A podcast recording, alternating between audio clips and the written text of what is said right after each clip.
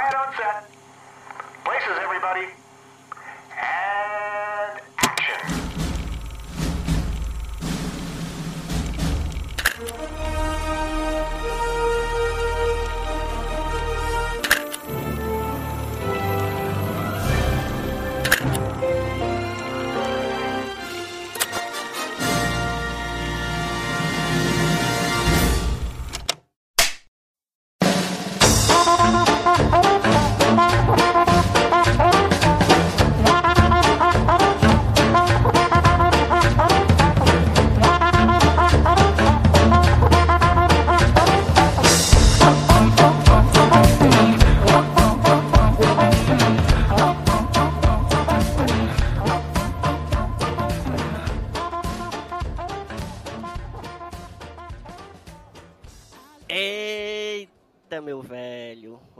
gente vai assistir. A gente vai assistir, não. A gente já assistiu.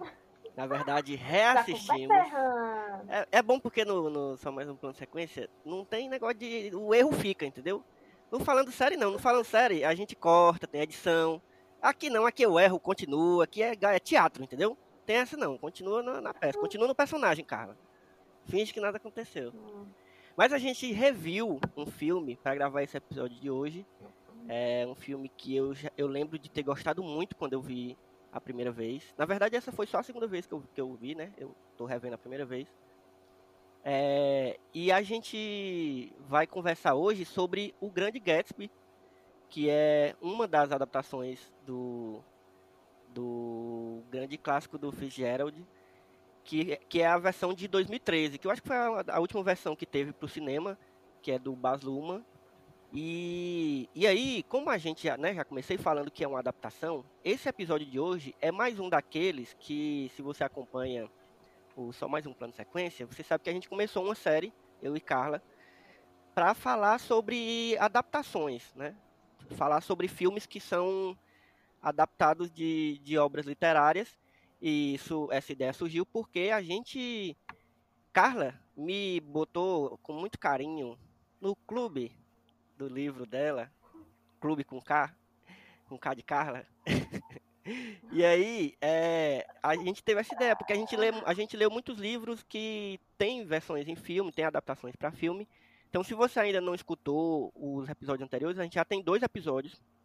Carla participou, participou do primeiro comigo, que foi sobre Garota Exemplar. Foi excelente, é um livro que eu, que eu amei ler, ler a primeira vez e, e o filme eu já amava. É, a gente gravou outro episódio que Carla não estava nesse, não pôde participar, mas foi muito bom também, que foi é, sobre A Mulher na Janela, que foi esse filme recente que estreou na, na Netflix, e eu tinha acabado de ler o livro também, foi um livro paralelo do clube, assim, não foi oficial, mas a galera estava lendo lá e eu decidi acompanhar junto, porque também já sabia que ia ter o filme. Diz, Carla, tu ia falar alguma coisa?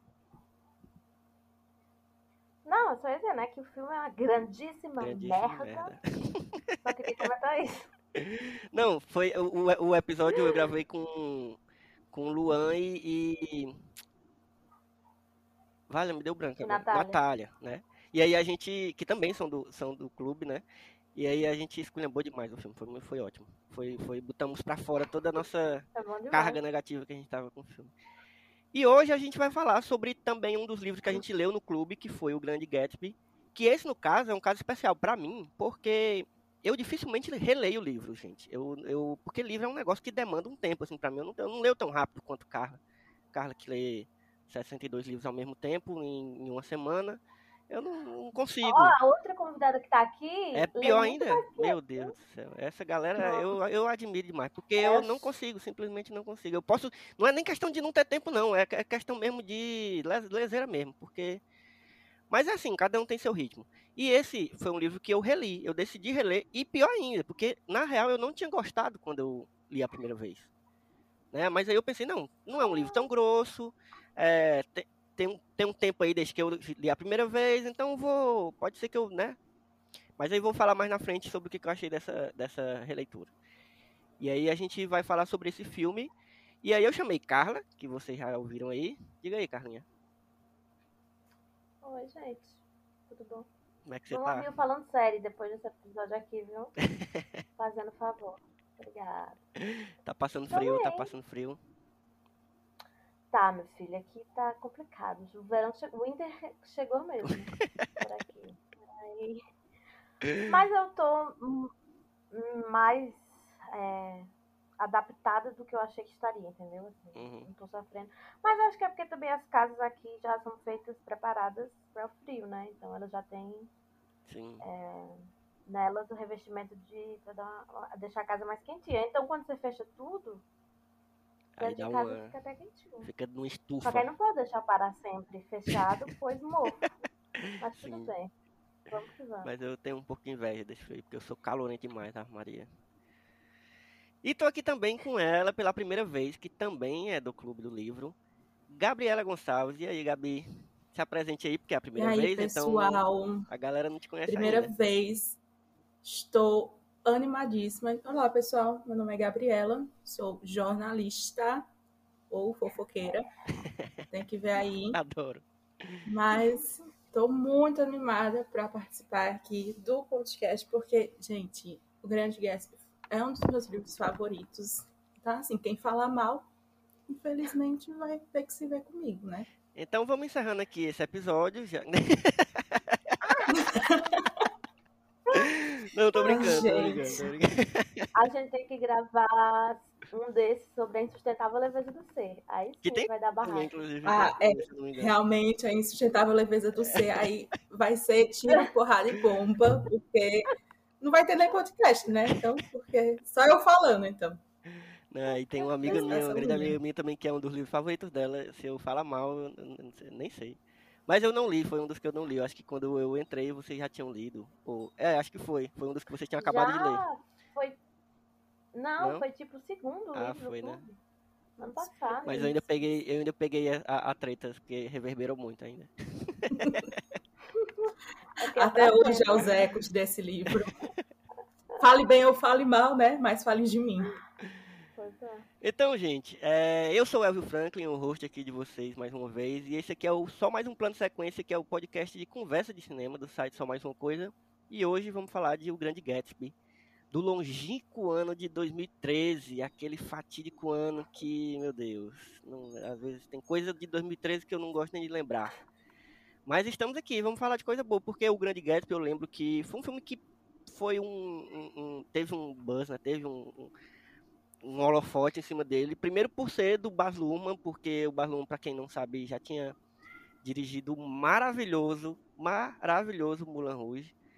É, e aí ele já tinha esse é, essa identidade visual assim para os filmes dele, já tinha um, um, um jeito de filmar. E aí ele pegando, é, anunciando, né, quando foi anunciado que ele foi, que ele ia dirigir é, uma adaptação de O Grande Gatsby, que é um clássico americano, depois a gente vai falar mais sobre o livro e tal.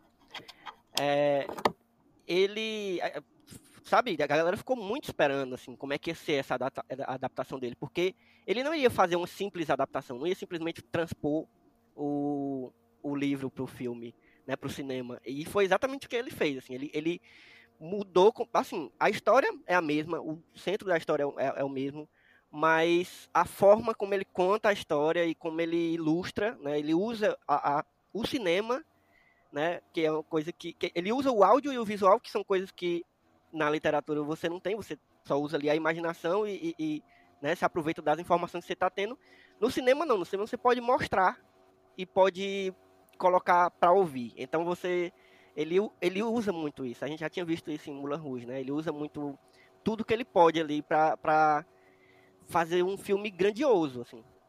Então, eu lembro que eu amei quando assisti a primeira vez o Grande Gatsby. E engraçado, da primeira vez que eu assisti, foi a mesma coisa de agora. Foi quase um, um, um remake total, assim. Porque eu lembro, eu ganhei esse livro de um amigo meu.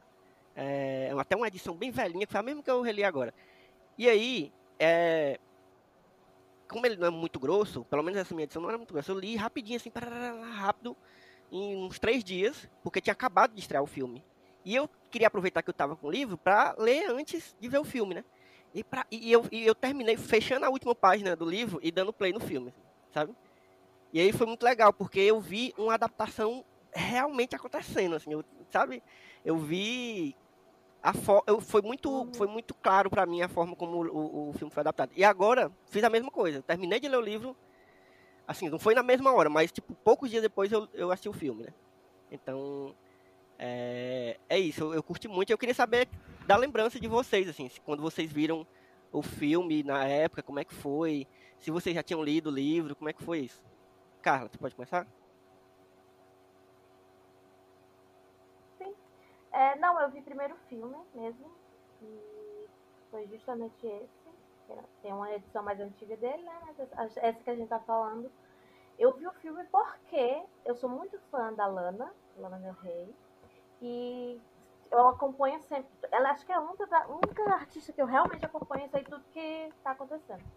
E aí saiu uma música dela, fala que tinha, ela tinha gravado a música para um filme, e era este filme. E esse filme era com ninguém mais, ninguém menos que Leonardo DiCaprio, né? Muito famoso. Que eu amo bastante. Então, né, juntamos aí coisas que amamos. A música é perfeita, tá? É Choro, mesmo. dor de lágrimas. E... A trilha desse filme todinha é Nossa. uma, é uma conversa à parte. A gente tá hora vai É. falar sobre ela aqui. E eu lembro que eu gostei muito do filme quando eu assisti a primeira vez, porque. é, E eu já vou falar de como isso encaixou muito pra mim com o livro, que é um filme grandioso, sabe? Uhum. Tem muito. É, é muito luxo realmente o, o Gatsby no filme, que é o Leonardo DiCaprio. É, sabe? É, é assim, uma explosão na sua cabeça de tanta Uhum. coisa, né? De tanto brilho, de tanto luxo, enfim. É, então, a sensação que o filme passou foi essa. E eu lembro que eu fiquei muito bad vibe, chorei no final do filme. E eu fiquei odiando a Daisy. Mas quando eu assisti esse filme, eu era muito pirraia também, né? Enfim, mas eu odeio a Daisy, sim.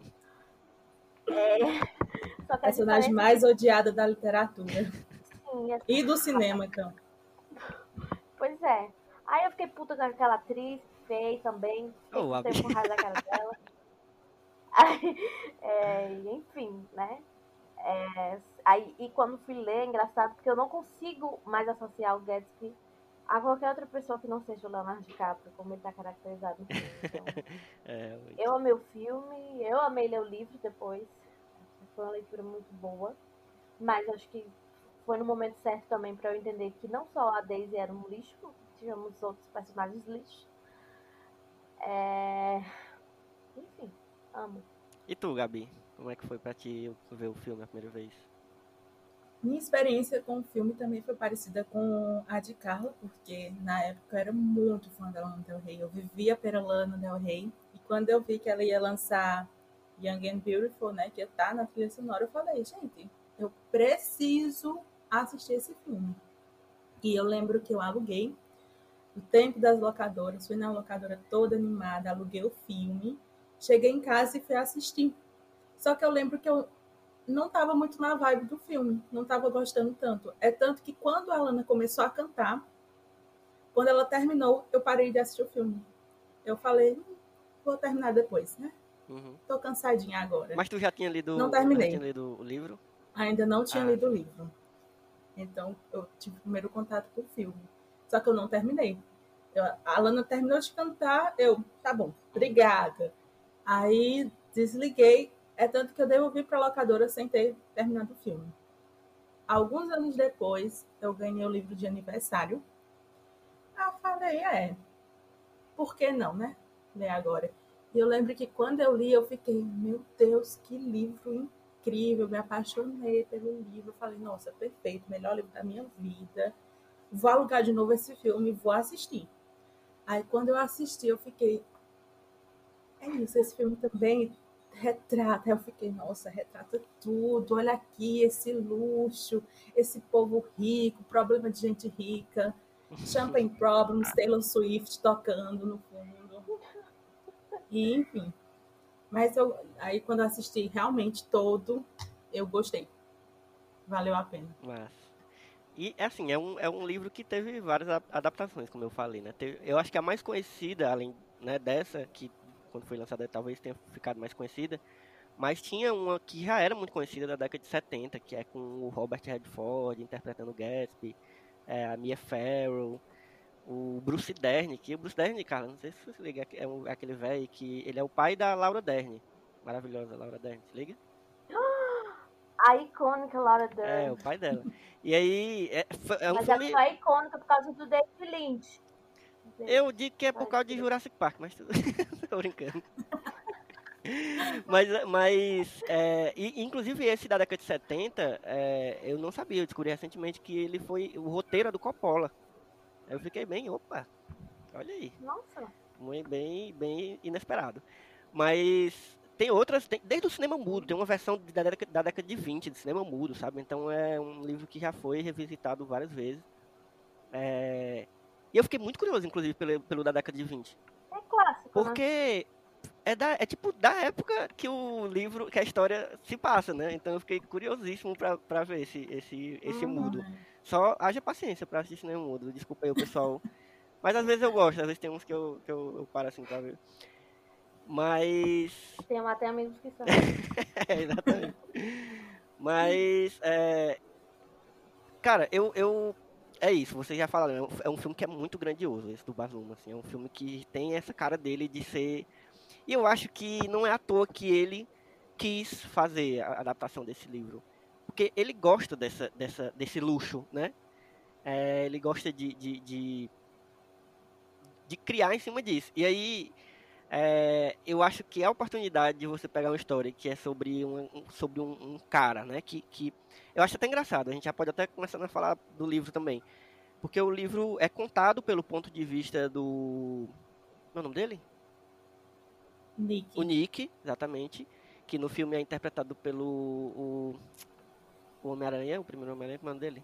Meu Deus, tô esquecendo o nome do Tobey Maguire. Tobey Maguire, exatamente.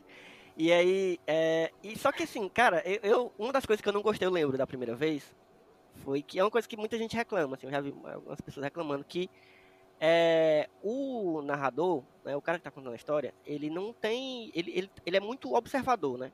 Muito observador, ele não tem participação na história praticamente. Tem, eu acho que tem, eu acho que é exagero dizer que ele não tem participação, ele tem bastante. Mas assim, ele realmente ele tá deslumbrado com, com tudo, né? Ele começa o livro completamente deslumbrado, assim. É, inclusive eu acho muito, eu acho a escrita, pelo menos na tradução que eu li, muito bonita do- da forma como ele descreve a, esse deslumbramento dele, essa, esse luxo, essa riqueza, eu acho bonito demais. É, e aí eu achei legal a saída no, no, li, no filme, que é ele contando a história e mostra tipo esse background dele decidindo escrever, né? Que ele tá ali com um médico, sei lá, um, um cara que tá Uhum. ajudando ele ali. E o cara que sugere ele para escrever a história, porque ele tá muito abalado com, com aquilo, passou a vida todinha depois que tudo aquilo aconteceu e ele escrevesse para ver se botava para fora esses demônios dele. E aí eu achei muito massa essa saída do, do dele escrevendo a história, porque aí é uma coisa que eu sempre me preocupo em filmes. Eu, eu, eu acho que narração é uma é uma é uma saída muito fácil muitas vezes. E aí muita gente usa narração só para descrever coisas que para facilitar na hora do roteiro e tal. Só que eu acho que nesse caso não é isso. Eu acho que nesse caso é uma é uma narração que podia estar muito presente, mas não tá, porque ele tá ali também participa- participando. Então eu acho que a gente mais se coloca no lugar também desse observador no filme do que ficar escutando uma narração e ficar, sabe? É, o que que vocês acham disso? O que que vocês acham dessa, dessa forma que ele conta a história no, no livro e no filme também? É, eu acho que o Nick, por ele ser um, um- um narrador que ele tá vivendo aquilo, né?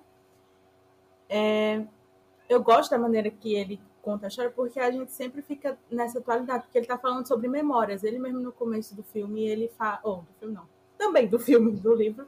é, ele fala, não, porque esse livro aqui, não, porque esse livro que vocês estão lendo, não sei o quê. É, exatamente ele tá contando memória. Então a gente já não pode confiar tanto nele. Mas eu gosto porque dá a sensação, quando a gente lê o livro, de que ele está deslumbrado, mas ao mesmo tempo ele entende qual a posição social dele diante daquela sociedade que ele acaba de entrar. Porque aí ele fica até tipo, tá, eu tô aqui, não tô aqui. E é até porque quando falou que ele era deslumbrado, acho que a gente até teve essa discussão no clube, Uhum. de que eu não acho tanto ele tão deslumbrado assim.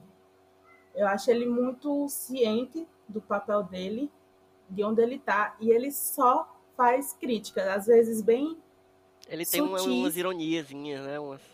mas ele solta umas coisas das coisas que ele vê, e é isso, por isso que eu acho que no livro é, é bonito de ver ele falando das coisas, porque ele fala, não, porque aquela pessoa ali fez isso. E, sabe, dá, você acaba pegando as emoções dele também. Uhum, E daí você começa a sentir o que ele estava sentindo por aquele personagem também. sim. E é tanto que no começo do livro ele fala, não, porque eu não julgo. Não- a- meu É, pai me já ensinou que não devemos isso, é. julgar as pessoas. E ele passa o livro todo julgando. Depois de fazer três horas de julgamento, ele diz, mas quem sou eu? Mas, Tô ninguém falando nada, eu tô só dizendo. Mas aí, é, isso que é, que é interessante, porque faz parte do ser humano julgar. Uhum, né? Então, tipo, a partir do momento que ele fala, não, mas eu não julgo, eu sou honesto, tem até uma hora que ele fala, não, minha, meu mais or- orgulhosa honra é ser honesto, sabe? Então ele tem muitos conflitos, assim, que eu não sei, agora eu não me lembro muito do filme se, é, se o Nick do filme passa essa ideia, sabe? Eu acho que o, o narrador Nick no livro, ele tem mais presença e mais... é, qual é aquela palavra, gente? Enfim, ele é mais presente mesmo é, em bater de frente com as pessoas. Acho que ele. Ó, não mexe comigo, não, também, tá? Eu tô aqui, eu posso não ser tão rico quanto você, mas, por favor, respeita aqui sim. minha história. É, eu acho que no, no filme ele também, eu acho que é, não sei se mais, assim, não sei se dá, dá muito pra comparar. Eu, na verdade, eu por algum motivo, eu acho o Nick do livro, do filme, bem diferente do Nick do, do livro. Eu acho, até porque assim, eu acho que assim, nessa adaptação a gente tem que levar uma coisa em consideração, né? É uma, ele, ele, ele viaja demais assim na, na liberdade, né, que ele teve pra adaptar, assim, na liberdade poética que chama, não sei que é que assim ele modernizou várias coisas né? Não só a- o mais óbvio que são as músicas as danças não sei o que né? Que ele dá uma viajada assim fica bem anacrônico mas eu acho massa isso eu adoro.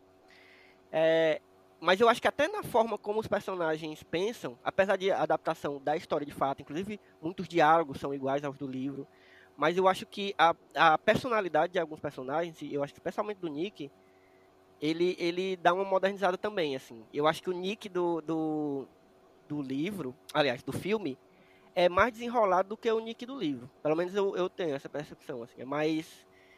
é, tem mais opinião, sei lá, tem mais... Eu não sei se, porque, se é porque no, fi- no filme a gente consegue ver também, além do- dos diálogos, as expressões. E eu acho que o Tobey Maguire Uhum. não é um ator né, absurdamente Também maravilhoso. não gosto dele assim. É. Mas eu, eu gosto dele nesse papel, assim, eu acho que ele fez bem. E aí eu acho que as expressões dele falam muito, assim. Porque, apesar de ele ser meio monoexpressivo, mas ele. Eu acho que ele consegue dar umas expressões boas, assim, quando ele tá. Na, quando ele, O fato dele não se expressar. é, também é uma. É, uma exatamente. expressão Não, eu lembro demais quando ele tá naquela festa que é a. Não é a festa do Gatsby, é aquela festa no apartamento, que é a putaria maior do mundo, que é, que é a do, do Tom com a amante, Uhum. com aquela galera estranhosa. E ele tá meio receoso, assim, meu Deus, que galera estranha, o que, que eu tô fazendo aqui? Eu quero ir embora, eu quero ir embora, eu quero ir embora, e a galera não deixa ele embora. Sabe, ali já você já vê ele.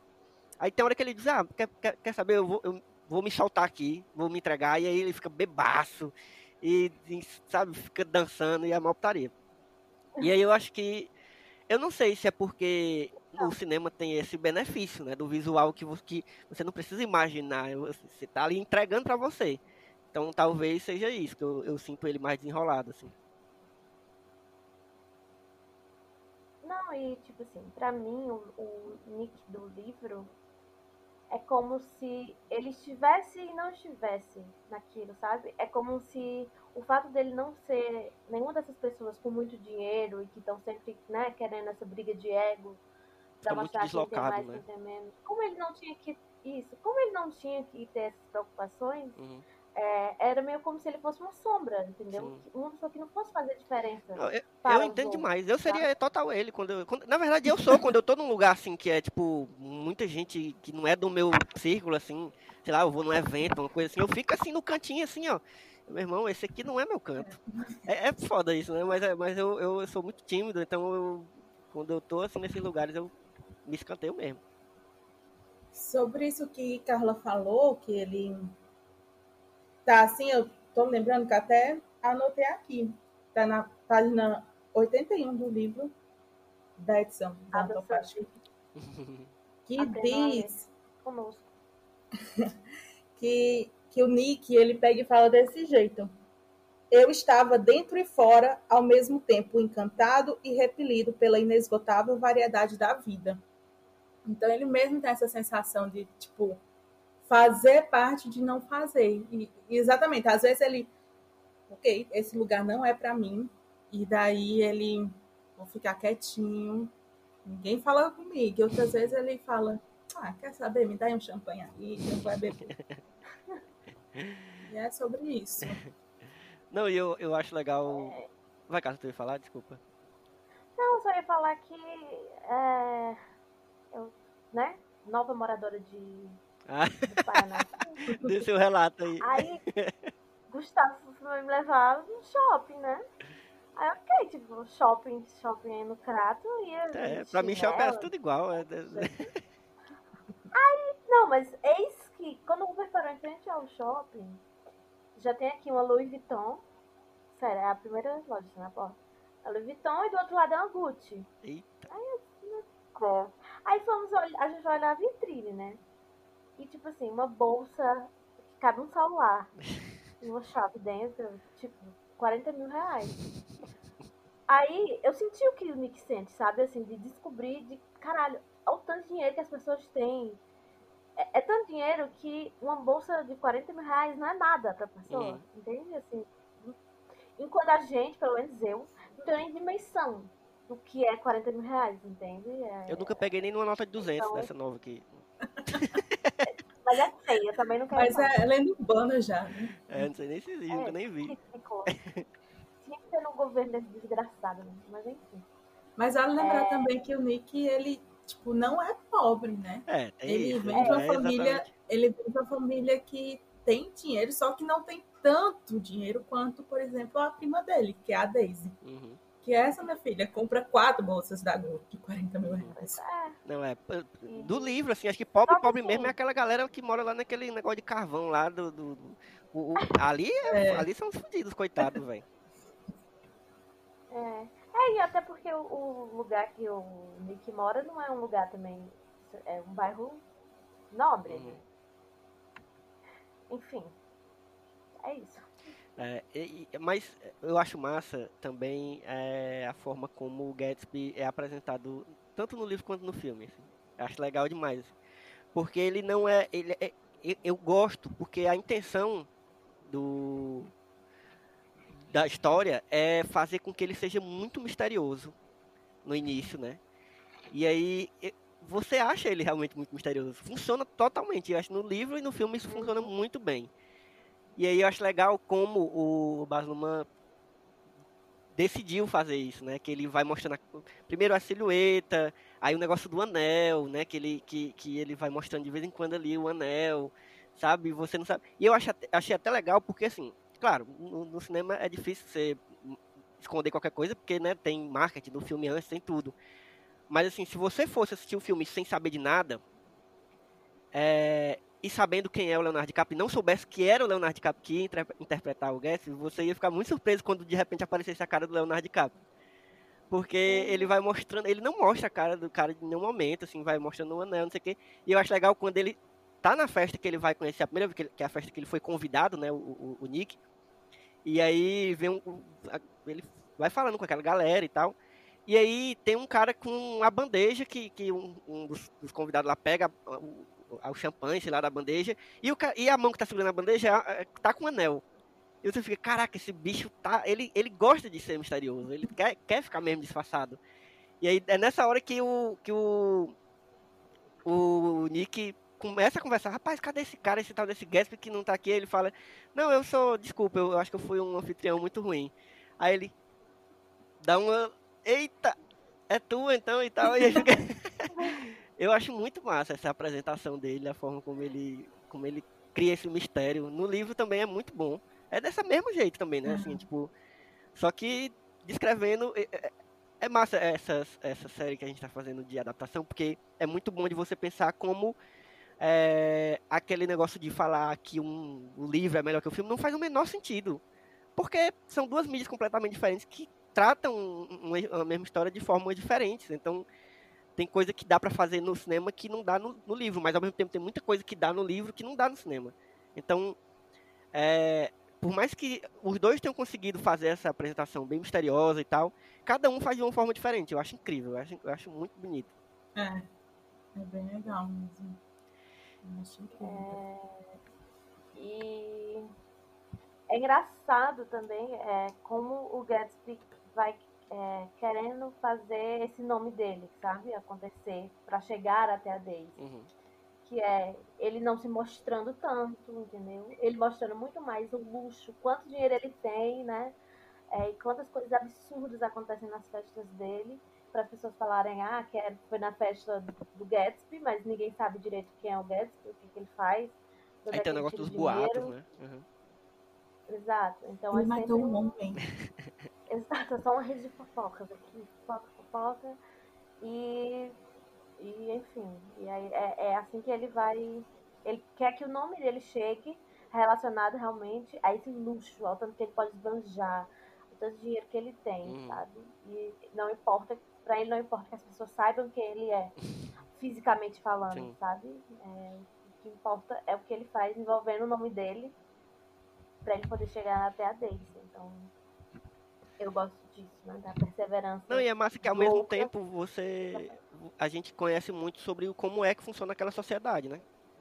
Como é que é a vida daquela galera que só vive para aquilo, que é uma galera super rica, que que vai para essas festas super ricas e que vão lá, sei lá, curtir mesmo, mas, mas é isso, é um pessoal muito supérfluo, muito, né, assim, as conversas que você vai pegando assim, tanto no livro quanto no filme, assim, são, são muito nada a ver, assim, umas conversas que você fica pensando, meu Deus, que conversa chata. Mas ao mesmo tempo eu, go eu Ai, gosto muito da, da parte da fofoca. É, mas a, a, parte da fofoca eu amo. Essa parte dos boatos e tal. É tanto que a personagem que eu mais gosto, tanto do livro é quanto do filme, é a Jordan Baker, que é a maior fofoqueira de, de Long Island. Porque, meu Deus, ela, ela é aquela que fica. Peraí, peraí, silêncio, vamos ouvir aqui, porque eu tô interessado aqui na, na, na briga deles, tá ligado? Eu adoro. Mas eh, vocês sabem alguma é, coisa sobre. Ai, muito bom. Vocês sabem alguma coisa sobre o contexto do livro, tu sabe, Gabi? Assim, tipo. É, porque eu não sei muito sobre quem era o Fitzgerald, o que, que ele escreveu mais. Assim, eu sei que ele escreveu outras coisas também que são famosas, inclusive aquele conto, o, o, o que também virou filme, o, o, Curioso Caso de Benjamin Button, é baseado num, num conto dele, né? É. Mas assim, eu não conheço muito dele, é. só, de, só de nome, sei que ele é um escritor americano famosíssimo, assim, mas não, não, sei muito sobre o contexto do livro e tal, mas eu sei que tem um contexto forte, assim, é bem perceptível. É, porque esse livro ele, ele foi publicado originalmente em 1925 e então deve ter escrito antes, né, que 1924 hum. por aí. Então a gente tem que pensar que a gente estava a gente não, né? Que os Estados Unidos estavam vivendo os loucos anos 20. Era pós, pós Primeira Guerra Mundial. Uhum. Então, as pessoas estavam, gente, precisamos viver agora, porque ninguém sabe quando é que vamos morrer. Uhum. Por isso que o povo estava isso, né? vou ver minha vida, não quero saber. É para dar festa hoje? Quatro horas da tarde? Tô dentro, é. pode me chamar. Então o pessoal estava frenético e teve muita questão de prosperidade econômica, então as pessoas estavam ganhando dinheiro fácil. Não tinha acontecido ainda a crise, né, de 29. É, então tava todo mundo assim, fazia uma coisinha que ficava rico, entre aspas, aí é tanto que é, no livro bate muito nessa tecla desses novos ricos, uhum. que no caso seria o Gatsby, contra é, a, os velhos ricos, a, nobreza, a né? riqueza. sangue, né? Uhum. É a riqueza tradicional que é representada pela Daisy. Então a gente tem muito esse, não vou nem dizer embate, mas a gente tem essas, essa tensão esse, entre esses dois grupos, que é como se a, a nobreza tradicional, essa riqueza tradicional, não aceitasse esses novos ciclos. Uhum. Tipo, tô nem aí para vocês. Enquanto esses novos ciclos estão cada vez mais tentando alcançar esse posto de não, mas eu também sou, Uhum. quero fazer parte dessa riqueza, né? E, e daí, é tanto que quando o, o Grande Gatsby lançou, foi publicado, ele virou o símbolo, ele é, é muito estudado lá nos Estados Unidos exatamente por refletir essa questão do sonho americano, né? E do American Way of Uhum. Life. E que também fala muito também sobre a questão de meritocracia, que não existe. E, tipo, é como se ele, durante o Gatsby, fala, não, porque eu fiz isso, sofri também um pouquinho, mas eu consegui, sabe? É o, é até na, como é que se fala, no, no pós-fácil da edição, eles falam desse self-made man, né? Esse homem que constrói a fortuna com suas próprias mãos. Que é o É famoso empreendedor de hoje em dia. É, pronto, exatamente. Graça de empreendedor. Não precisa de ajuda, fui eu que fiz isso, eu que consegui. Se eu consigo, você também consegue, entendeu? Então, fala muito dessa América, assim, a América no sentido Estados Unidos, Uhum. é de sonho, de ser possível. Tanto que você pensa assim, teatro, você pensa, cara, eu vou, eu posso, eu consigo. Entendeu? Te- eu- tem- teve muito essa, esse pensamento na época de refletir essa, essa sensação. Massa. E é massa perceber assim também, é, além desse contexto, tem o contexto também que eu acho que tá, tá bem assim nas entrelinhas, mas é, é- porque o personagem mais detestável, na verdade, do, do, do, do livro e do filme da história é o Tom Buchanan, né? Que é o marido da Daisy. Que é. Caralho, que ódio desse cara, velho. Porque ele é também um retrato. Eu acho massa que isso é, essa história dele que tá no livro, que ele, que ele é claramente racista, é, é- é supremacista branco, sei lá, tá lendo umas coisas aí, que, umas teorias e fica falando direto disso. Isso tá no filme, no filme mais recente, e eu comecei a ver o filme da, da década de 70 também e já tava lá também. Então, é, isso também fala muito sobre essa sociedade, assim, porque ele ali, aquele personagem está representando uma boa parte, na verdade, da sociedade americana naquele momento. Porque é, ali na década de 20 para 30, as teorias realmente já estavam começando a surgir e já seria o, o que depois reverberaria no, no, no nazismo, assim, na- nas teorias do- antissemitas e, e- e arianistas do nazismo. Então, a gente, eh, os americanos eles gostam muito de separar, como se, por mais que já né, tem a Ku Klux Klan, tem todo esse passado horrível eh, de escravidão, mas eles gostam muito de colocar, não, mas e os nazistas? Os nazistas são foda e tal. Cara, mas eles também, assim, não- não- só muda o nome, mas eles também têm todo esse, esse, esse contexto aí na sociedade deles e aí nessa galera rica dessa época aí, era só o que rolava, assim, era só o que rolava. E, e o Tom é, é muito reflexo disso, é muito. Representa muito essa galera, né? Mas. É, e, e, inclusive, uma coisa. E essa questão da. Hum. Opa, Não, falar. desse sonho americano, eu estava um pouco de delay, mas tudo bem. Essa questão do sonho americano, mas como o livro mostra, mostra pra gente, pra gente perceber também, é, com vazia, sabe? Com vazio Uhum. e sem significado é, esse grande sonho é, porque no fim das contas ele criou todo esse dinheiro, fez tudo que podia e que não podia por esse dinheiro, simplesmente porque ele era obcecado por uma pessoa. Entendeu? Ele era obcecado Doente por ela. mesmo, ele é, é patológico mesmo. Ele É, não não, é. Não é uma normal, não, e romântica. Não, eu acho bonito É, que o, é o, o próprio- Fitzgerald não, não romantiza mesmo, assim. Eu, eu, pelo menos, não achei. Acho que da primeira vez eu achei isso. Dessa segunda eu já consegui amadurecer melhor e eu acho que ele realmente não romantiza isso. Ele, é, ele realmente trata como um negócio a se estranhar, né? Mas foi mal, Carla, continua. Acho que é, o, o próprio Nick estranha ele fazendo Uhum, as coisas que ele faz, né? sim. E chega é, um momento que eu não, agora eu não lembro, acho que deve ter sido o Nick que estava falando também, narrando que como o Gatsby amava a ideia da Daisy e não a Daisy em si, né? Que ele tinha vivido, ele amava o passado e não que ele tinha agora, mas ele precisa da Daisy é, como esse objeto para dizer eu venci. Uhum.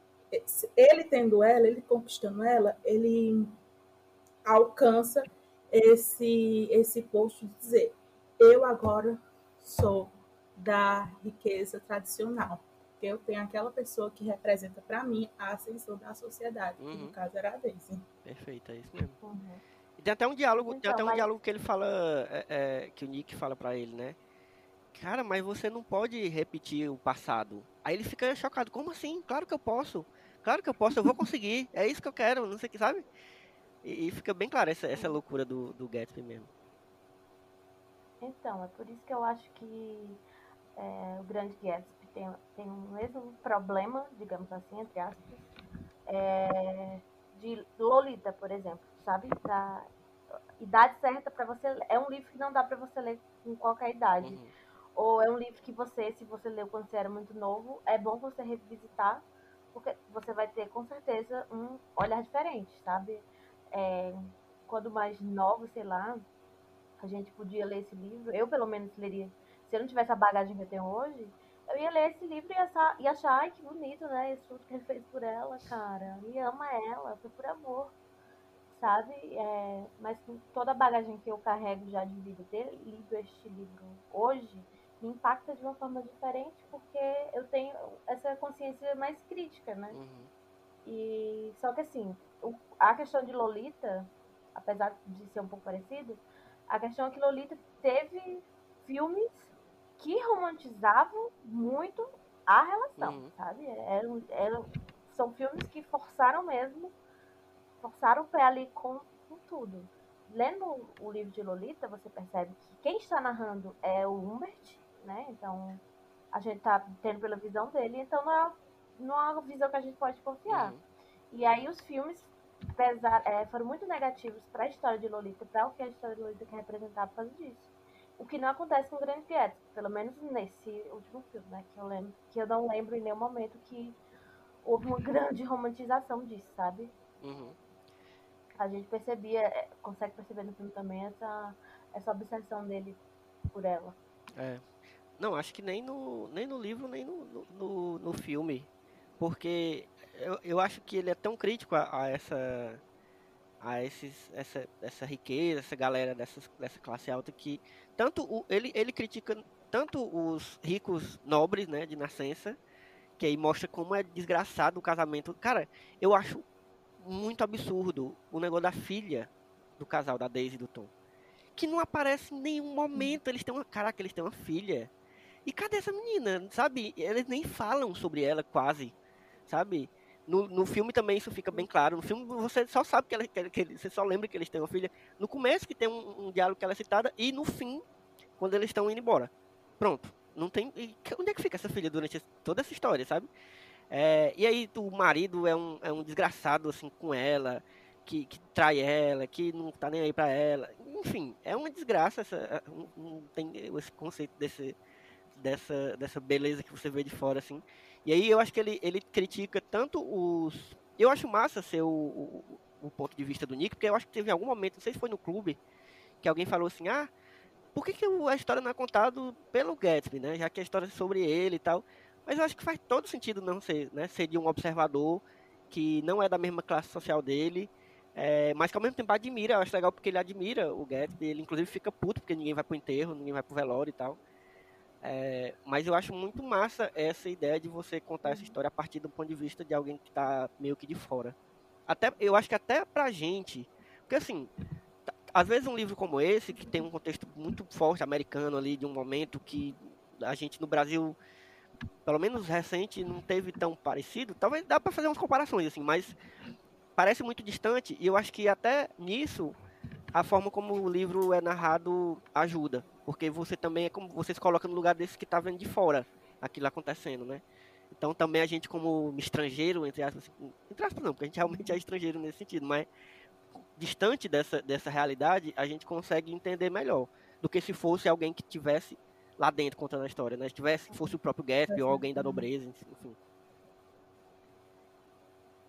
É, é por isso que tipo, o Nick ele tem muito, é, digamos, senso crítico nas observações dele, por mais que não sejam assim tão confiáveis por serem memórias, mas tem uma parte que ele tá. Eu acho que ele tá passando por uma rua e ele pega e fala assim, cara, olha essas pessoas que estão trabalhando, perdendo a, o dia e a noite, enquanto tem gente que está saindo agora para curtir uma festinha, não sei aonde, sabe? Tipo, uhum. essa, essa disparidade, assim. É, ele fala e, direto nisso. É, e você fica, cara, realmente, tipo, você lê, você. Gente, pelo amor de Deus, não vamos amar milionários, bilionários, sabe? Tipo, não. Tem tipo essa, essa sensação. Não, eu fico até pra. Obviamente a gente tem que. Eu sempre vou tocar no contexto que a gente tá vivendo agora, da pandemia e tal, que é próximo da gente. E eu fico pensando, cara, é, é tipo você pensar assim, caralho, essa galera que às vezes não é nem uma galera muito rica, não. É uma galera classe média alta que tá saindo pra festinha aí, que tá, hum, sabe, aglomerando e a gente sendo obrigado a sair, assim, a gente que eu digo, tipo, quem, quem tá precisando trabalhar, por exemplo, pegar ônibus, quem é obrigado a pegar ônibus. Ninguém tá pegando ônibus porque quer, sabe? Ninguém tá, tá se, se expondo porque quer. Mas essa galera não, essa galera tá foda-se, todo mundo. Inclusive, se alguém vai se prejudicar porque eu tô saindo, nem, é, acho que eles nem pensam isso. Então, dá até pra gente fazer esse paralelo, assim, com, com essa. Com esse foda-se que, que muita gente taca assim no, na, no, no, meio de uma situação como essa, e eu acho que vale muito pra. Porque eu, eu gosto quando eles mostram a, a, aquele lugar lá que, que onde mora o, o, o, mecânico, e, porque dá esse contraste mais forte ainda, porque o do Nick não é um contraste tão forte, né? apesar de ele morar numa casinha ali e tal, não sei o quê, mas é uma casinha do lado da casona e tá muito bem, obrigado. Tem lá seu, seu chazinho da tarde. Mas a galera tá se lascando ali, né? E, e, inclusive é massa porque no filme eles muda, muda totalmente o tom, assim, a cor do filme, né? Fica tudo meio cinza. É, e aí eu acho massa o, a, a placa do, do, do oculista, né? Do oftalmologista, sei lá. Uhum. Eu acho massa, sei lá, no meio daquela desgraça toda, sabe? No meio daquele lugar suburbano ali. É, porque é, essa comparação daquilo com os olhos de Deus, e que no filme também uhum. eles deixam bem claro isso, acho muito massa. E isso também foi uma coisa que eu. Eu nem me liguei tanto, na, na, apesar de ser bem claro na primeira vez que eu li, eu nem me liguei tanto. E, e relendo agora, eu peguei, mais todo esse, esse que eu falei agora, sabe? Peguei esse, esse contexto e é por isso que eu gostei muito mais agora de, de do livro. E é como o cara estava dizendo, né? Pra você ver assim, eu, eu não li há tão pouco tempo assim, acho que eu li há quatro anos atrás, três, acho que quatro.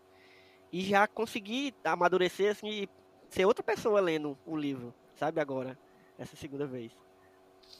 Por isso que eu gosto muito de reler livros, exatamente. Porque, tipo assim, não importa é, tanto, às vezes, é, realmente, às vezes tem livros que você precisa de uma bagagem cultural, de experiências mais para entender todo o contexto e tal.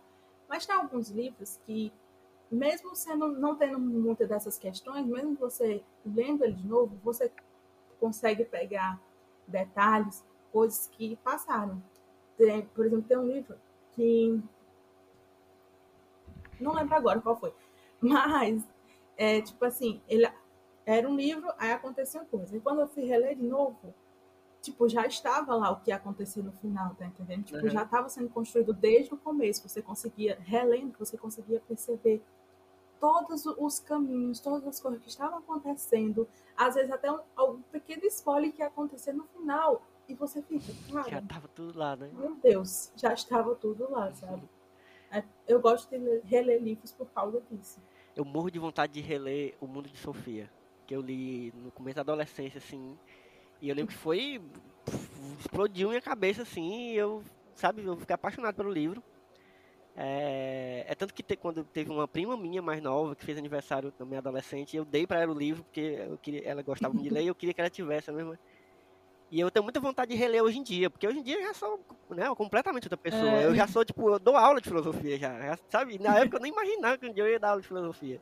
Então, eu quero, eu queria ler, assim, pra, pra sei lá, até pra... Eu já li O Mundo de Sofia duas Mas... vezes, oh, e até hoje eu ainda, ainda quero reler assim para dizer, não, agora eu entendi mesmo. Porque até hoje eu, eu fico meia. O que é que tá acontecendo com esse final? Calma aí, deixa eu pensar aqui de novo. Mas eu quero reler isso também. Ó, os spoilers que eu nunca li. Eita, pois ó. Vem aí no clube, será? Talvez. Vem aí no clube. Vamos começar o lobby. Hum, não sei.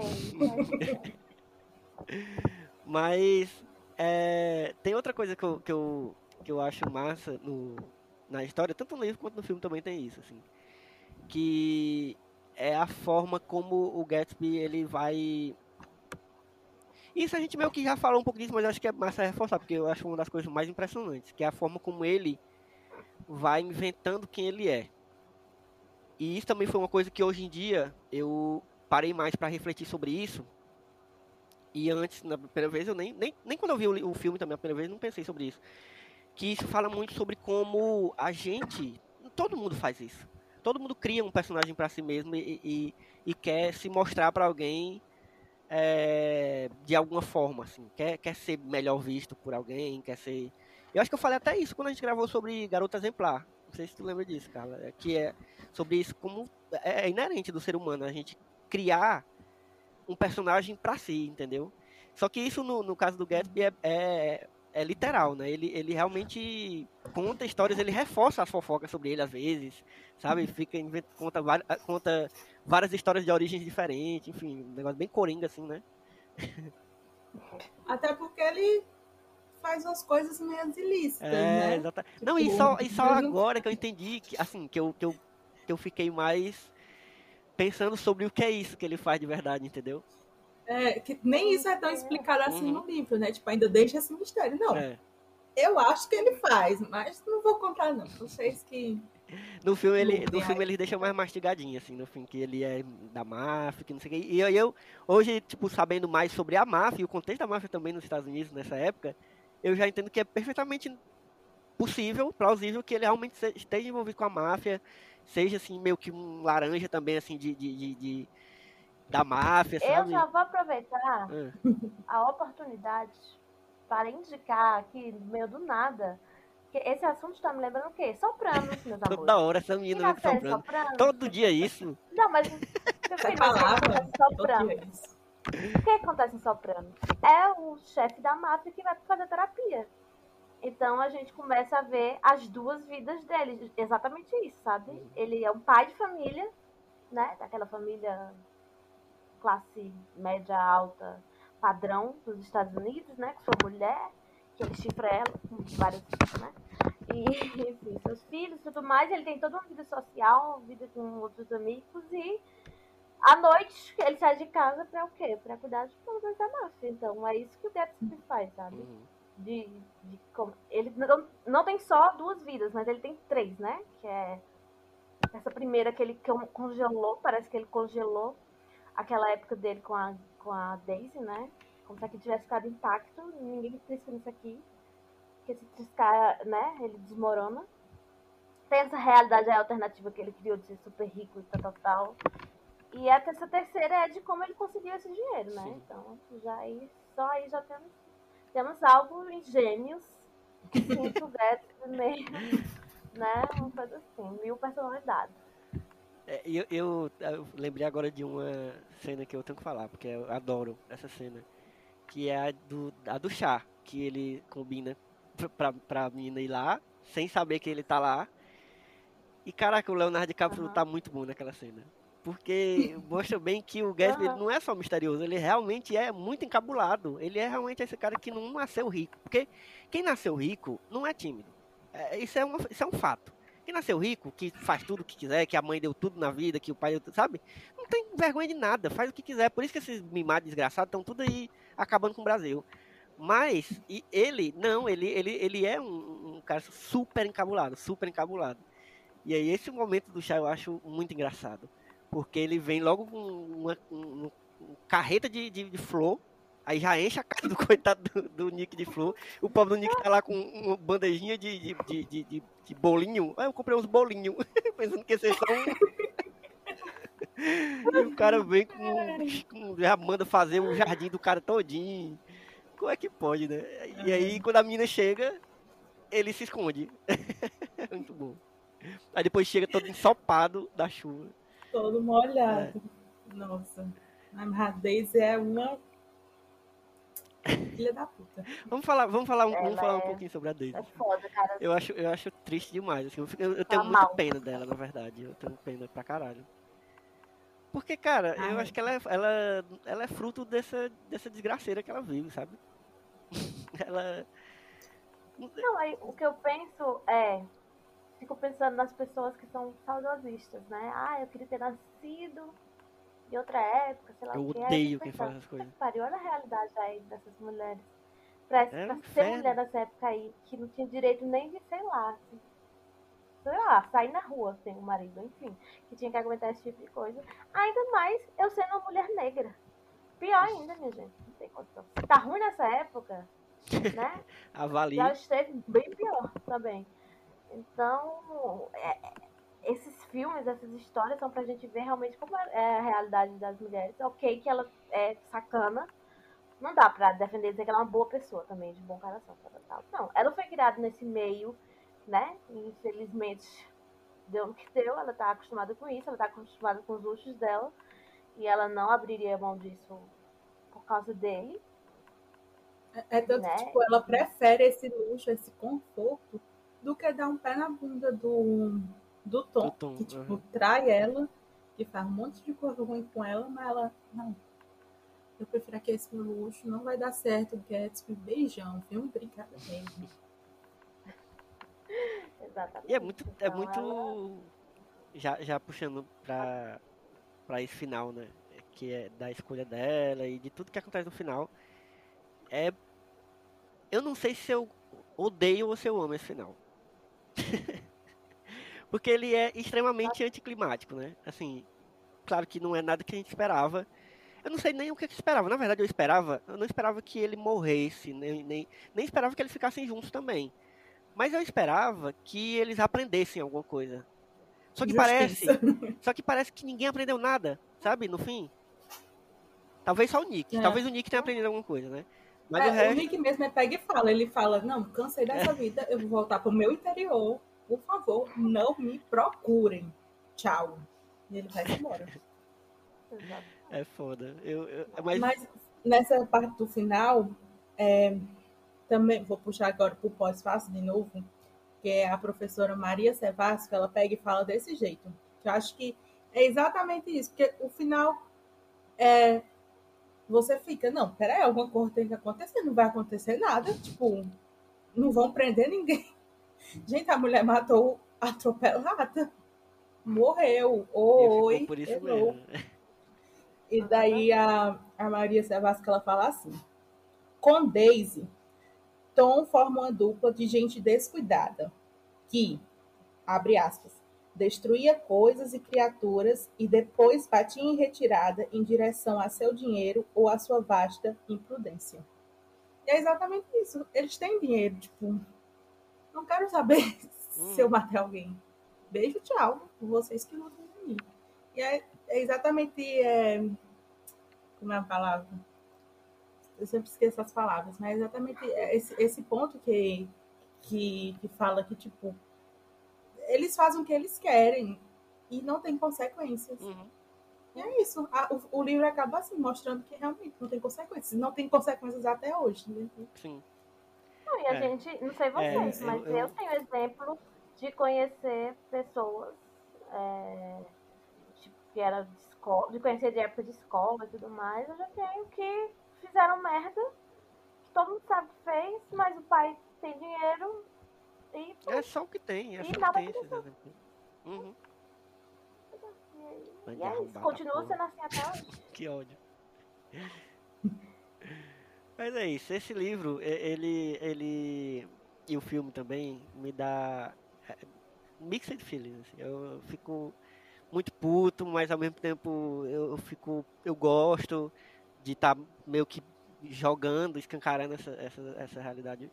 E é muito triste você pensar que um, um livro que foi escrito na década de 20 e a história se passa na década de 20 e que hoje a gente consegue tanto, sei lá, Quantos anos depois? 100 anos depois, a gente consegue fazer tantos paralelos. É absurdo isso.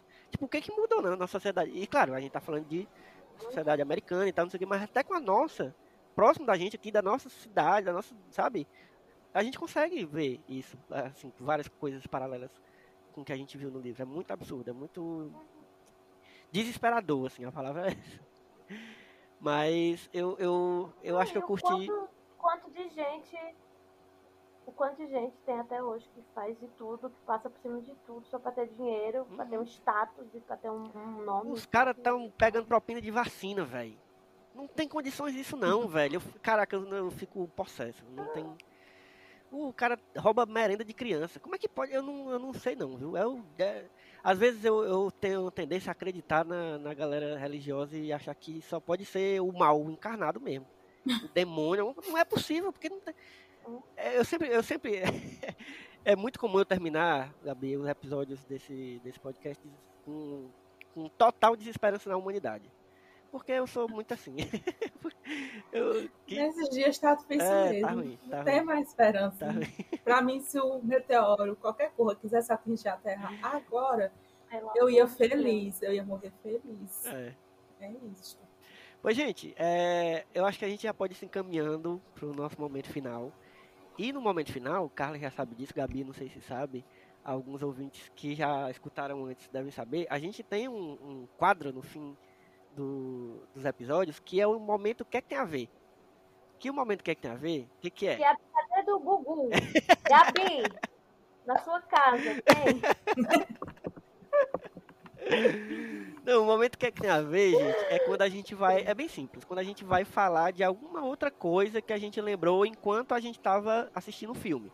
Então pode ser um livro, um quadrinho, uma, uma música, é, qualquer coisa que você lembrou enquanto você estava vendo o filme. Não necessariamente tem que ser uma indicação, uma coisa boa, uma, sabe, uma lembrança que fez muito sentido. Às vezes é uma coisa que não tem nada a ver. É, e eu vou começar dessa vez só para dar um tempo pra, pra. Sempre quando alguém é de surpresa com o que, que tem a ver, eu deixo um tempinho pra pessoa. Gente, eu tô aqui pensando, meu Deus, eu não sei nem o que eu comi no café da manhã. Como é que eu vou lembrar o que eu pensei? Não, por exemplo, a mim, o meu que a ver, na verdade, é bem óbvio, mas eu, eu não posso deixar de falar, porque eu lembrei de um filme que eu sou completamente apaixonado, derretido por esse filme, e que também é com Leonardo DiCaprio, e também fala so- sobre essa estratificação social, que é o maravilhoso Titanic. Que eu Meu sou amor. completamente apaixonado por esse filme. eu- Esse filme me causa coisas, que eu- sentimentos que eu nem consigo explicar. É, Eu choro toda ah, vez. pelo amor de. Deus. E Eu aí, é, eu- é legal pensar como tem muita coisa a ver, né? Não só o Leonardo DiCaprio, que é óbvio, mas é, é muito claro também essa coisa da divisão de classes lá, o navio, enfim, todo mundo já viu. Eu espero que tenha visto Titanic. Um dia a gente faz aqui, eu convido vocês pra gente conversar sobre Titanic quando fizer aniversário lá de sei lá quantos anos. A gente faz um, um episódio sobre Titanic, porque eu amo, amo, amo esse filme. É, e é isso, esse é o meu que tem a ver. Eu nem preciso falar muito, porque é bem, é bem claro o- qual a relação, qual foi a minha relação quando eu lembrei de Titanic quando tava vendo o Grande Gatsby. E tu, Depois eu Carla? vou falar, porque eu tenho 58 Lá indicações. vem, Carla, com 200. Então. Não, eu vou começar. Não, eu vou começar dizendo, ouçam Lana Del Rey, gente. Boa. Inclusive, na época que a gente ler o clube, Gabi achou uma playlist, né? Da, Ah, pra Helena. Enfim, escutem Rey. Massa. Me mande Aí, e depois, me mande essa, essa tá- playlist aí, Gabi, que aí eu coloco no link da, da descrição do episódio e a galera vê também. Pronto. É uma playlist toda é, instrumental, orquestra, Gosto. fazendo a, a música do filme, tipo. Tan, ai, naquele ritmo Uhum. dos anos 20. Então, e a música desse filme especificamente é muito boa. É, Aí indico a leitura de Lolita também, né? Pra quem só viu o filme. Eu tenho maior medo de ler, Xinga, porque eu, eu tenho medo de Não. ficar Pois pode ir. agoniado. Assim, o, filme, é- o livro é pesado. Eu nunca vi o filme né? Tipo, por a causa disso, é- porque eu fico muito agoniado com esse tema. Não, a temática é pesada, mas é, quem só viu o filme, ou quem ainda não viu o filme, e escuta falar mal, dizer que Lolita é ruim, é porque você não leu o livro e você não entendeu que isso ali né, era na cabeça de uma pessoa doente, Uhum. era uma pessoa doente, era um pedófilo que estava escrevendo o livro, né? Então, enfim. E o autor deixa isso muito claro durante a leitura, sabe? Não, não é uma coisa que. É só porque as pessoas pegaram o filme mesmo, que romantizou o que acontece na história de Lolita, e acham que no livro é a mesma coisa. Mas leiam que é um livro importante. Eu acho um livro muito importante. Porque, né, ele vai mostrando pra gente como os abusos e tudo mais acontecem nas coisas mais sutis. Uhum. Enfim. É, outra coisa que lembra. Ah, mais um, né? Que Sopranos, já indiquei, veja. É, Não, Carla, se a, se a gente E- falar de, de, sei lá, de qualquer filme, ela vai trazer Sopranos. Mas eu acho válido no, Claro. no, no jogo, não. mas enfim. Também vou indicar o livro de Gabriel Garcia Marques, gente. O Amor nos Tempos de Cólera. É, eu associei muito a esse livro do Gatsby, porque o Amor nos Tempos de Cólera também é mais um time de, de amor que não é tão saudável e bonitinho como a gente acha que vai ser. Não, eu fui ler o livro achando que era né, um grande romance bonito, mas hum, Esse tem, Tem filme também, quem sabe não entra aí na nossa... Eu só vi o filme, nossa, o inclusive. filme deve ser muito ruim. Eu só vi o filme. Eu gostei do filme. O filme é ruim, né? Não, é com Javier Tá? Bardem. Nossa! Gostoso! Delícia! Uau! Pois vamos assistir. Mas o livro é, é Gabriel Garcia, né, gente? A escrita desse homem, você vai lendo, vai fluindo, a vontade é você engolir o livro de uma vez. É, e por último, né, finalmente, vou indicar é, um- uma série de livros, são quatro livros, que também tem a série pela HBO Max, que é A Amiga Genial. Né? É, My Brilliant Friend, que é a série napolitana. São quatro livros, eu não vou lembrar os nomes dos quatro livros, porque do segundo pra frente é dos nomeamentos. Tipo, o segundo é a história sobre o novo sobrenome. Então, os nomes assim. Mas quando você vai lendo e você vai entendendo os nomes dos títulos que ela deu, cara, é assim, nossa, uma pessoa que sabe escolher é, títulos de livro, mas enfim. É, leia Amiga Genial, porque conta a história de duas amigas, né, que moram em Nápoles. E como era no bairro delas, na cidade delas, também retrata, né, mais atrás. É ali, acho que é. Tá perto da Segunda Guerra, mais ou menos, que o livro se passa, né? Enfim, e a gente vê muito isso também, de, desse sonho das pessoas muito pobres que vieram fazer muito pobres de quererem se tornar muito ricas Uhum. e o que, que elas fazem ou não fazem, né, pra atingir isso. E em nome de que elas fazem isso. Então, assim, gente, eu terminei o segundo livro, tipo, ontem, e eu estou apaixonada. A escrita da Helena Ferrante é perfeita. tu vai ver a série? E o segundo livro, o segundo livro é simplesmente um grande fofoca de bairro, gente. É fofoca, entendeu? Fofoca o livro inteiro. E sim, eu pretendo ver a série, mas, assim, vou ver nervosa. A série é muito bem É, eu vejo muita é, gente falando. falada. bem. Inclusive é tem uma amiga que, que gosta muito dos livros e, e curte muito a série. Pois é, todo mundo que leu e viu gostou. Eu ainda não vi porque eu tenho um problema pra assistir coisa de época, né? Não sou muito chegada. Mas vamos encarar, porque a história é boa e é legal você ver é, as pessoas se materializando. Né? Às vezes você concorda ou não concorda que essa pessoa. Enfim, era isso, gente. Tá bom, tá bom demais, tá bom até demais. e aí, Gabi, deu tempo? Deu, deu pra pensar em alguma coisa? Eu vou indicar aqui um outro livro do Fitzgerald, que é Suave à Noite, que é uma história assim, bem. Como é que eu posso dizer? Não sei o que, é que eu posso dizer. Eu acho que ela é complicada, mas eu gosto da complicação dela. E acho que vale a pena ler. Não, não sei se o que eu poderia falar é spoiler, então eu vou. Não, vou preferir não falar, né? Vai que pessoas sensíveis. É, também vou indicar uma série que tem na Amazon Prime que fala sobre Fitzgerald e mais especificamente sobre a sua mulher, a Zelda. É uma série que se chama Z, o começo de tudo, e mostra Ah. é, como é que eles se conheceram e depois, tipo, até eles se tornarem famosos e participarem dessa alta sociedade, participarem dessas coisas, né? Tem Minha na gente. Para tudo. Para, para, para. Eu acabei de pegar meu celular aqui e abrir o Instagram. E eu juro pra vocês que a primeira coisa que apareceu foi um corte do filme. do Ah, não. Meu Deus! Meu Mark Mark Zuckerberg Zuckerberg, você está indo longe demais. não tá mais nem disfarçando. Meu Deus, eu tô chocada. Vigiada mesmo. momento. Então, isso aqui, Black Mirror, por favor, pega esse podcast e transforma. Eu tô chocada. Mas, desculpa, Gabi. Não, tá interessante. E por último, vou indicar o quê? K-pop. Aquelas. Nada a ver. O que é que tem a ver, né? Eu sou muito jovem. Eu sou jovem. É, que é a música In the Morning, do grupo ITZY. I-T-Z-Y. Ah, essa eu não conheço, não. Eu acho que meus alunos não tinham falado desse ainda, não.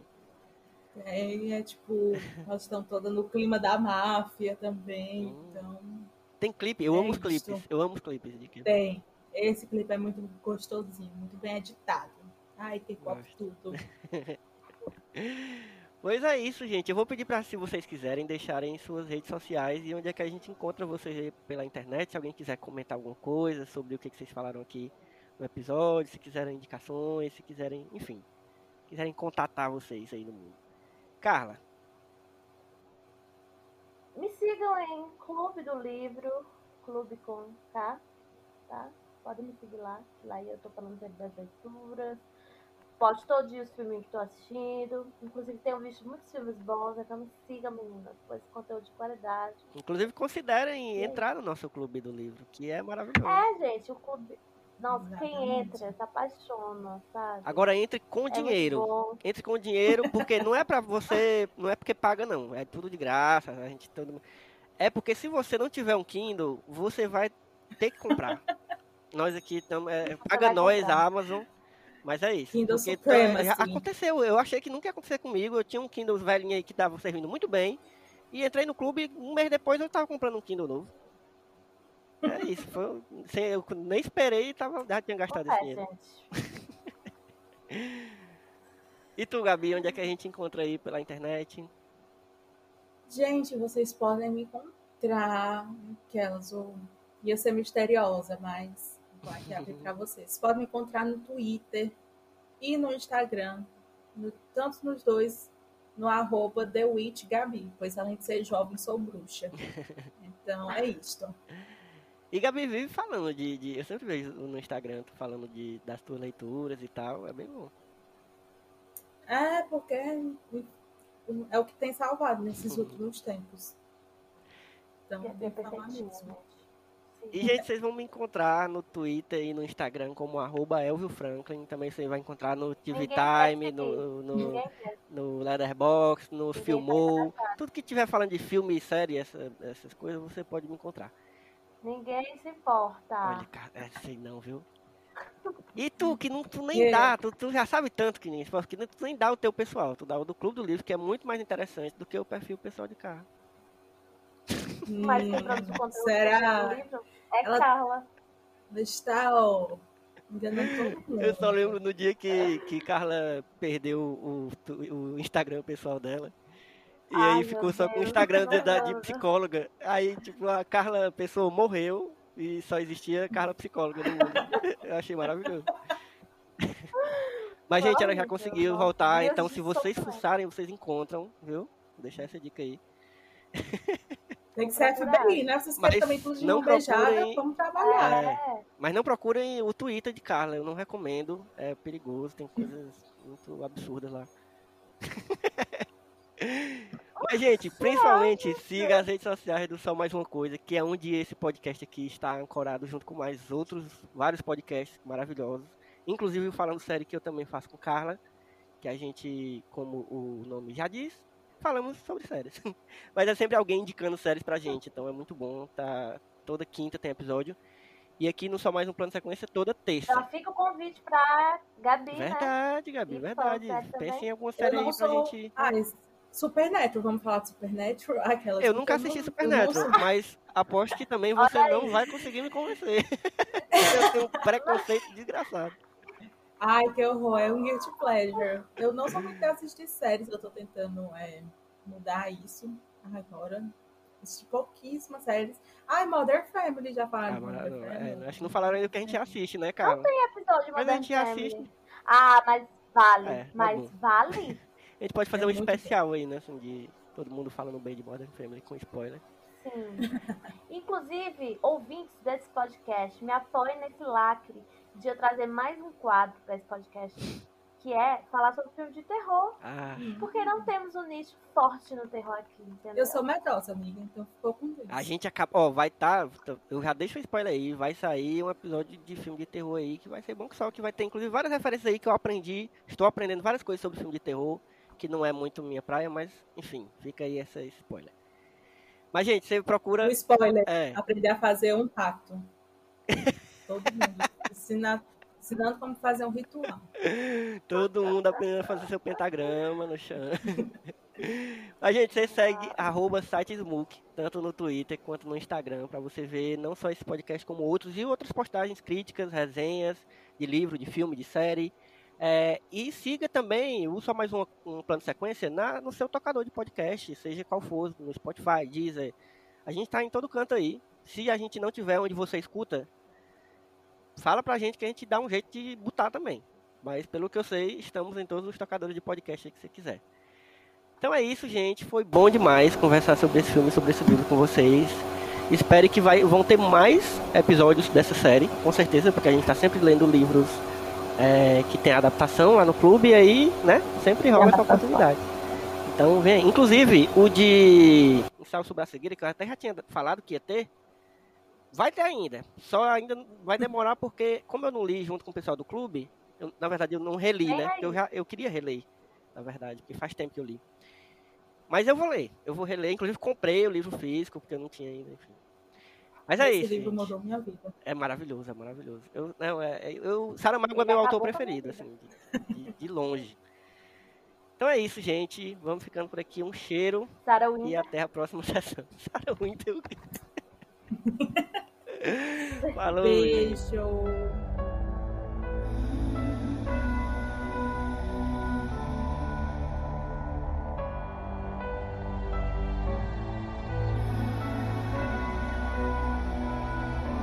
I've seen the world,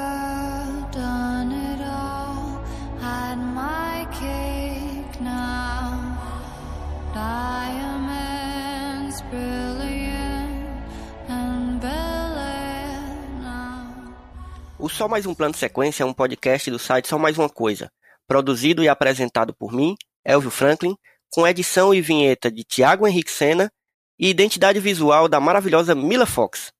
Siga o nosso podcast e o nosso site nas redes sociais, como arroba sitesmook, tanto no Twitter quanto no Instagram, e nos acompanhe em todos os tocadores possíveis e imagináveis de podcast por aí.